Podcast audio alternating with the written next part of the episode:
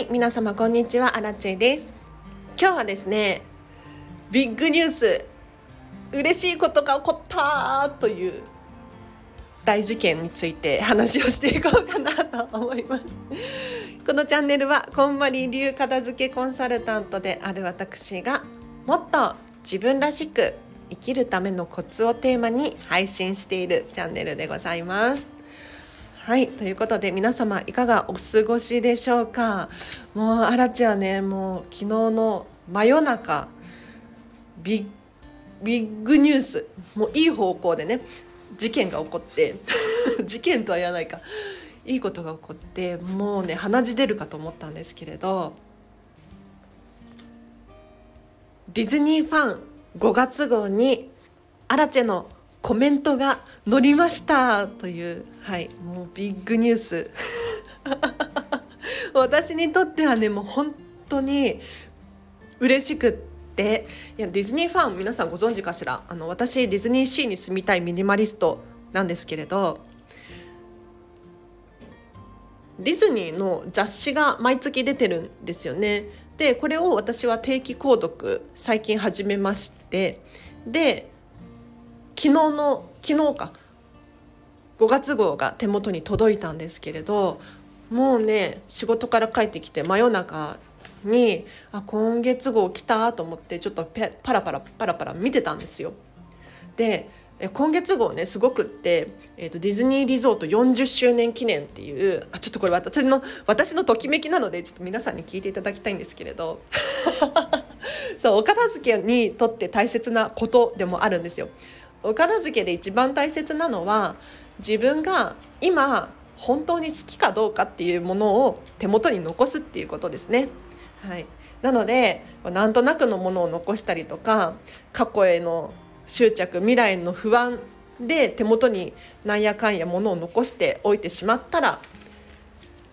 私たち今を生きているにもかかわらず手元に今が残らないというそういう現象になってしまうんですよ。はい、で今のね私のときめきこの「ディズニーファン」っていう雑誌なんですけれどここにね私のコメントが載ったんですもうびっくり。えっとどんな内容かというと 聞いてね。はい。ディズニーリゾートの印象的なアニバーサリーイヤーは何ですかっていうアンケートが、えっと、定期購読者向けに開催されて私これ答えたんでしょうね。あんまり覚えてないんですけれど。これをねパラパラっと見てたらあれ？みたいな。読んでたんですよ。あの一個ずつ。なんか私が載っているかなって探してたわけじゃなくって読んでたんですよ一つずつ。そしたらなんか私みたいなアンケート答えてる人いるなみたいに思ったら最後に荒地さんって名前が出ててびっくりした。っていう。そう。あなんか私と似たような環境にいる人いるんだなとかって読んでいたら私だったっていうね、まあ、同じ人いないですよね。そんなにね。たくさんはね。はい、なのでもし皆様 近くの本屋さんに行った際にはディズニーファンパラパラしていただいてあのその中にアラチェのコメントが一言載ってますので。読んでいただければなと思います。最近ねあのディズニーファンを購読定期購読し始めたんですよ。で基本的にあの私キャラクターが好きとかないんです。でディズニーのショーが好きとかでもないんですよね。で何が好きかって言ったらディズニーシーという空間が好きでこれはもうディズニーランドじゃダメなのディズニーシーなの。ディズニーシーの何がいいかって言ったら私過去にねアイルランドっていう国に住んでたことがあるんですけれどヨーロッパ大好きなんですよ。アメリカじゃなくてヨーロッパヨーロッパだと古き良きなんて言ったらいいんだろう趣のある建物だったりとか道路がいつまでも残されていてで内装はリノベーションされていて確かに新しいものが導入されているんだけれど見た目は古いままなんですよ。そこに何て言うのかなま人類の歴史を感じる それが好きなんですけれどディズニーシーで入ってすぐイタリアぽいエリアがあるんですよね、まあ、イタリアをイメージして作られているんですけれどもうあそこが本当に大好きででイタリア行ったことある方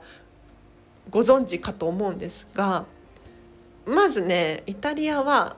いいんだけれど街並みとか好きだし人が温かくってポジティブですごく陽気で楽しい雰囲気なんだけれどまず街が汚い。なんかね落書きが多いの。落書きが多いしあとは治安が悪い。もうねアジア人とかもうすぐ狙われますよ、まあ、どこでもそうだと思うんですけれどもうね私もすっごい注意してたのに盗まれはしなかったけれどなんか私の友達がね気が付いたら目の前で子供にバッグあさられてて。で私が気づいたからよかったけれどそんなことがあるんですよ。でも皆様ディズニーシー。あんなに本格的にイタリアの街並みを再現しているにもかかわらず美しくて治安がいい。もうこんな場所世界にどこにもないんですよ。もうだったらなんか海外旅行行くよりもディズニーシーでいいんじゃないかみたいな 私は思ってしまって。そうなのでディズニーシーが大好き。なんですがこのディズニーファンはねなんで買ってるのかっていうともう知識を収集したいという欲が働いてですね。ディズニーの知識を知ることによってあこういうグッズが出るんだ。こういうグルメが出るんだ。フードが出るんだ。見てるとね面白いんですよね。あこういうふうにすると人が喜ぶんだなとかこういうグッズが売れるんだな。私は買わないけどっていう。そこを見るのが楽しいですね。で今日ね朝あ全然話は変わるんですが今日の朝実はこんまり仲間でストレングスファインダーコーチの名前言っても大丈夫？テキサスのサナさんっていう方がねいらっしゃってもう私大好きなんですけれどあのストレングスファインダーって皆さん知ってる？あのね性格診断テストなんです。でこれあれよ？ちゃんとした性格診断ってなんか占いとかではなくってもう科学的にもう世界中で誰もが知っているような性格診断テストなんですけれどこの診断を受けるとですね自分が持っている性格が上位これとこれとこれですよみたいな伝わってる？いろんな34個だったかなの資質をのうちあなたはこういう順位で性格ができてますよと。なので上位5つとかはあなたのベースになっています。もしくは下位ね下位最下位の資質こういう性格を持っていないですよっていうのがあなたにとってあなたの性格にとってすごく重要なんですよっていうそのなんかね交流会みたいなのしてたんですよ。で自分の資質はこうでとか誰かの資質はこうでっていうのを知識を深めるっていう1時間があったんですけれど面白いのがね私ディズニーの情報をべらぼうにべらぼうにって日本語合ってる？集めてるんですけれど なんで集めてるのかなって思った時に私の性格診断の上位2位2位ねランキング2位に収集欲っていうのがあるんですよ。コレクションしたい欲。で私ねこれが出た時になんかちょっとよく分かんなかった理解ができてなかったんですけれど私ミニマリストなんです。でまあミニマリスト気質本当にね少ない人少ないけれど、まあ、割と物が少なくって物を集めるっていう欲がないんですよ。なのでこの収集欲について第2位っていうのがピンときてなかったんですがこの収集欲って何かって言ったら物を集めるだけじゃなくって知識を集めたりとか人脈を集めたりとかなんかね目に見えないものも収集欲のうちの一つなんだよっていうふうに聞いていたんっていうことをおっしゃっていてあそっかそっかと。じゃあ今私ディズニーにハマっていてこれだけなんかディズニーの知識をすごく増やしてるのはこの収集欲っていう資質があるからなんだななんて思っていたんです。でそしたらねさらに面白いことにその収集欲って人に伝えるっていうのも含まれるんですってだから集めたままで終わりにするのではなくってその知識とか情報もしくはコレクションしたものを外に出す。誰かに伝えるっていうことまでワンセットで収集欲なんですって。だから私がね今ディズニー情報を集めてますけれどこれももしかしたら誰かの参考になるのかもしれないですね。はい。いやびっくり。大興奮でした今日は。もうね昨日の夜中に帰ってきてちょっと2時間くらいスプラトゥーンをやってであディズニーファン届いてたなと思って封を開けてペラペラページをめくっていたらまさか自分の コメントが載ってるっていうね。もう衝撃的でしたよ。嬉しい。だからさこのディズニーファンを発行している講談社さんもしくはチームディズニーファンっていうのがあると思うんですけれど。の方たちには荒地さんのこのコメントがいいから載せよって思ったってことですよね。って私はそう認識してるんだけれど。その思いが伝わって私はもうすごく嬉しいです。はい。ということで今日は荒地の嬉しい出来事をシェアさせていただきましたがいかがでしたでしょうか？このディズニーファンどうする？残す？手放す？ここだけ切り取って手放そうかな。えー、でもここだけ切り取ってもねなんか、まあ、このまま手放そうかな。私の記憶には残ってるのでこの何ていうのコメントが載っているこの雑誌に私はそんなにときめかないかな。あの物を収集したいとは思わないんですよね。知識は集中収集したいので雑誌とか本とかも読んだら基本的に手放すんですよ、まあ、よっぽどのことがあれば残しますけどね。はい。今日は以上です。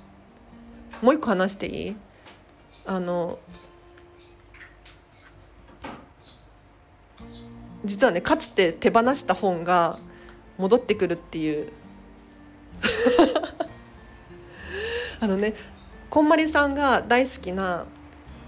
三輪明宏様の「おしゃれ大図鑑」っていう本があるんです。で皆さん読んだことあるかしら？この本の中にあのこんまりさんが大好きな部分が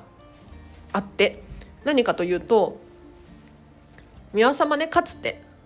もう若い頃若い頃もう貧乏時代って書いてありましたけれど若い頃に6畳一間の和室古い和室に住んでたんですって。でその和室の、まあ、写真は当時のものはね残ってないんでイラストで再現されていたんですけれど6畳一間の和室のはずなのに内装がもうねお城みたいになってるんですよ。壁紙が綺麗に貼られていて床も絨毯みたいになっていてでリボンとかも手作りしちゃってで家具もピンクに塗り替えるもうね和室には思えない。でしかもそこに書いてあったのはもうねいい香りが漂っていてみたいな。わかります？あの普通ねお家に対してお部屋に対してあれもないこれもないとかもっとこうだったらいいなって思いがちじゃないですか。でも宮様はねそうじゃなくってないなら作ればいいしできないことなんて何もない。そういう感じなんですよ。でそこの部分がこんまりさんも大好きみたいなんですけれどでねその本を私かつて持ってたんですよ。結構前のね。結構前。もう45年くらい前かな。持ってたんですけれど手放したんですね。で別に執着とかもなく買い直そうとも思ってなかったんですけれどなんか最近妹が三輪様にはまっているらしくてなんかおしゃれ大図鑑買ってって「あこれ読んだことあるよ」みたいな。面白いですね。はい。では以上です。お知らせがあります。3月29日の13時から16時でデータの片付け研修を開催いたします。こちらは何かというとまずこんまりメソッドの基礎を学んでいただいてそれをどうやってデータの片付けに応用していくのか。ここまで座学です。でその後残った時間多分1時間半くらいだと思うんですけれどその時間で一緒にスマホやらパソコンの中やらを片付けていきます。で分からないことがあれば随一新地に質問ができますのでなんかねついパソコンの中片付けようと思っても集中しきれなかったりとか脱線しちゃったりとかするじゃないですか。なのでこの機会に一緒に片付けることでもしかしたらはかどるんじゃないかなと思いますので詳細はリンク貼っときます。是非チェックしてみてください。あとね最近ツイッター始めたんですよ。もうね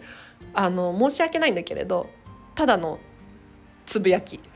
本当に何の利益にもならない私が今思ったこととか今やってることとかっていうのをつぶやいております。もしねあの気になる方いらっしゃいましたらそちらもリンク貼っとくのでフォローしていただけると嬉しいです。では今日は以上です。皆様お聞きいただきありがとうございました。